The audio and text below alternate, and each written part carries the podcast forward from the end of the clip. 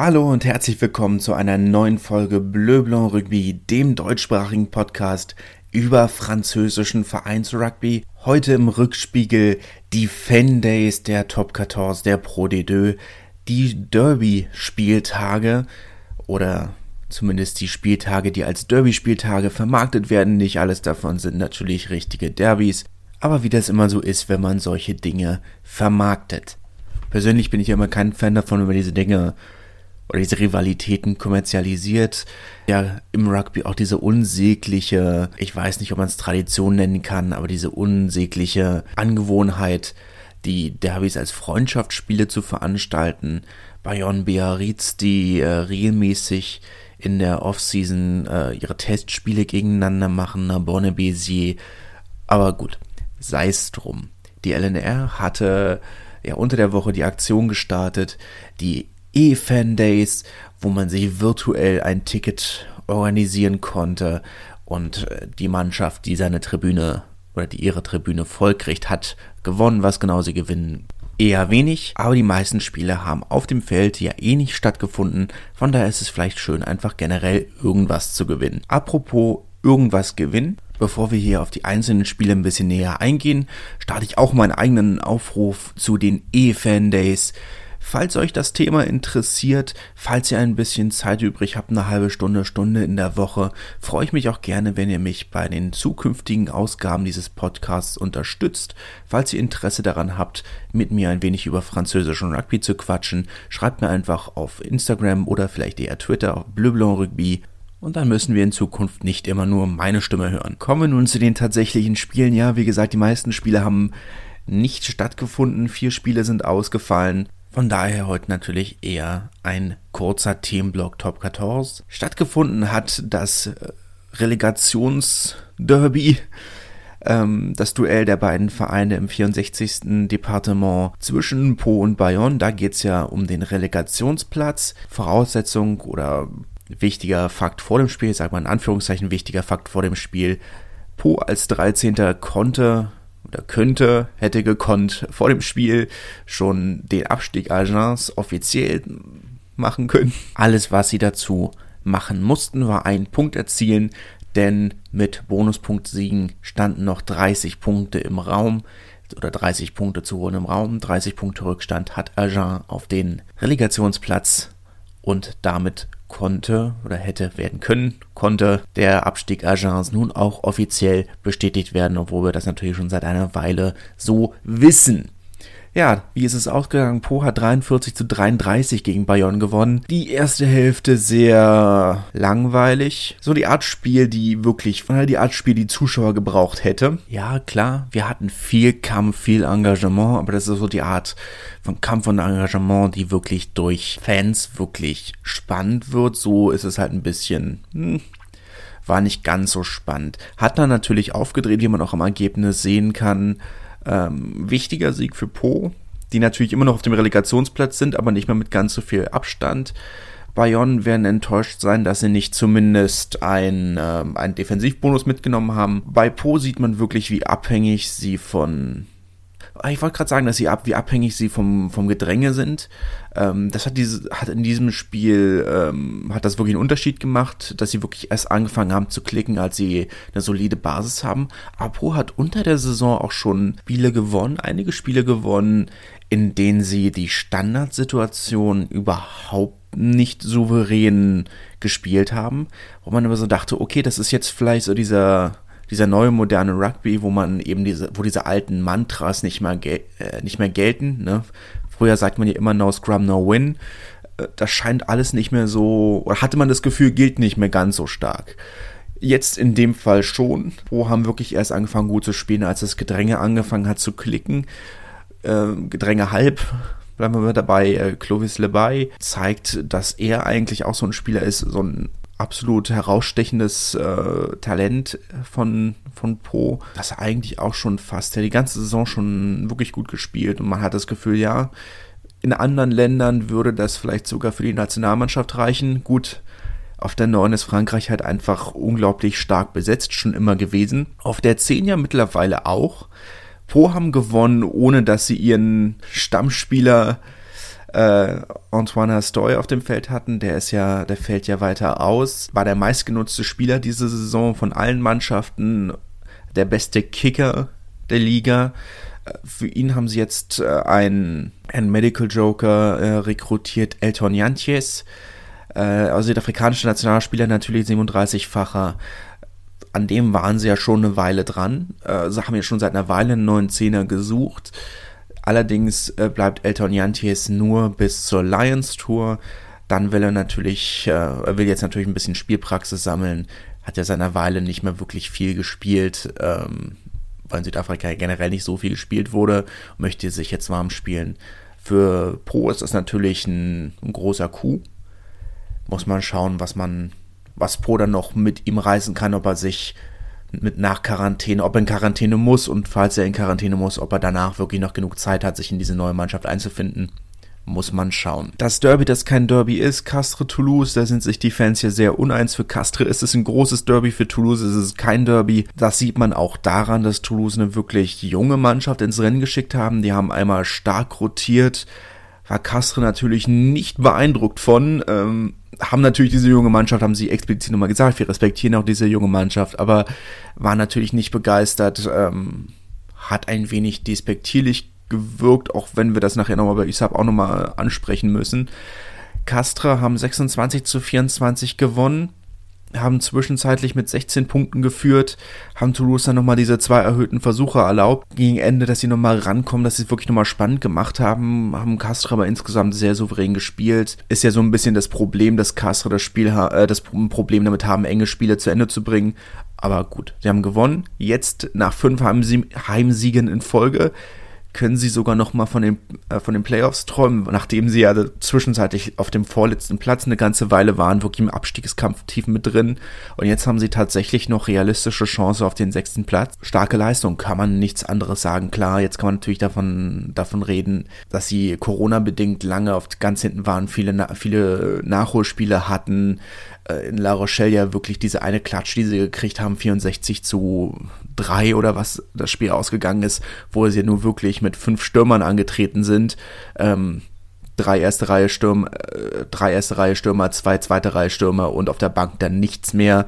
Äh, nach zwei Wochen Quarantäne äh, ohne Training aufs Feld. Klar, war schwierig, aber man muss Castre ja wirklich diesen Kampfgeist, den sie ja wirklich schon seit Jahren immer, immer zeigen, muss man wirklich, muss man wirklich loben auch dieses, ähm, diese Rekrutierungsstrategie, die sie haben, wirklich so ein bisschen Moneyball-mäßig Spieler zu, zu rekrutieren, die in ihren Vereinen nicht ganz so hoch äh, gehandelt werden. Da er jetzt in den letzten zehn Jahren zweimal Meister geworden mit. Ne? Welcher andere Verein in der Top 14 hätte sich getraut, Julius Nostadt zu verpflichten. Muss man einfach mal positiv hervorstellen. Toulouse äh, mit äh, Ausblick auf die kommenden Wochen und auf das, das Champions Cup Halbfinale haben natürlich entschieden, ihren Spielern ein bisschen Ruhe zu geben. Kann man despektierlich finden, aber das war die Entscheidung. La Rochelle 38 gegen Lyon 23. La Rochelle äh, ja auch im Champions Cup Halbfinale werden ein paar größere Probleme haben. Das Sp in dem Spiel haben sich nämlich äh, Spielmacher Ehaya West und Scrum Half äh, Tawera Caballo verletzt. Scheint, als würden beide zumindest mittelfristig erstmal ausfallen, wobei das vielleicht gar nicht so ein großes Problem ist, aber kommen wir noch zu. Ein anderer Fakt, den ich gerne ansprechen würde, den ich viel bemerkenswerter finde, Geoffrey Dumeru hat äh, das erste Drop Goal seiner Karriere erzielt mit seinen, naja, 30, 32 Jahren. Äh, das erste Drop Goal für La Rochelle in 52 Monaten also in über vier Jahren. Äh, schöne Statistik. Schöne Statistik. Freut mich, dass sie es mal wieder geschafft haben und dass sie es mal wieder gemacht haben. Fehlt mir. Ich mag Drop Goals. Wie es nur weitergeht mit dem mittelfristig Verletzten, müssen wir schauen. Ähm, nachdem ja dieses Wochenende, wie gesagt, vier Spiele abgesagt wurden, drohen fürs nächste Wochenende schon die nächsten Absagen. Bayern Castre steht laut Berichten von Südradio vor dem, vor der Absage. Brief La Rochelle dürfte, ist glaube ich vielleicht sogar schon abgesagt. Brief hat aktuell 14 positive Fälle.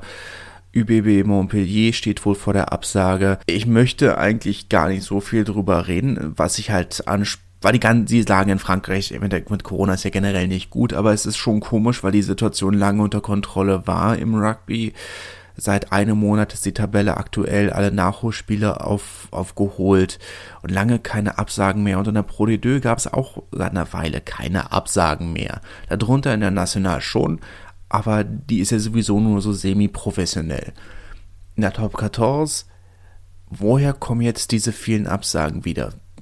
Das Timing ist halt einfach komisch, dass es jetzt wieder so nah, direkt nach den europäischen Spieltagen kommt. Du kannst ja natürlich sagen, okay, Brief war da gar nicht involviert, aber das waren die ganzen Zweitligavereine auch nicht und dort äh, gab es weder am letzten Spieltag noch am Spieltag davor Absagen. Keine Ahnung, muss man schauen. Apropos Pro D2, dort gab es auch die Fan-Days, die äh, sogenannten Derby-Spieltage, auch wenn da vielleicht eigentlich, wenn ich es richtig sehe, nur zwei wirkliche Derbys dabei waren.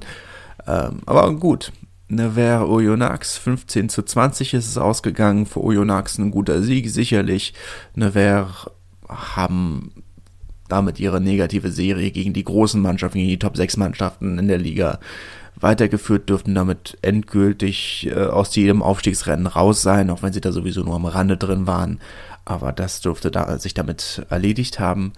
Béziers-USAP, äh, das das Derby des, des Derby-Spieltags. Schönes Derby, muss man sagen. Schaue ich immer gerne, immer ein sehr ruppiges, eine sehr ruppige Angelegenheit. Auch in den letzten Jahren, da ist viel böses Blut zwischen diesen Mannschaften. In diesem Jahr deutlich weniger. Die Fans haben es immer noch ernst genommen. Es ist ein gutes Dutzend Fans ins Stadion reingekommen mit, äh, mit bengalischem Feuer. Dürfte BC auch eine Geldstrafe für erhalten. 14 zu 19 ist es letzten Endes für, für die Katalanen ausgegangen. Die haben gewonnen.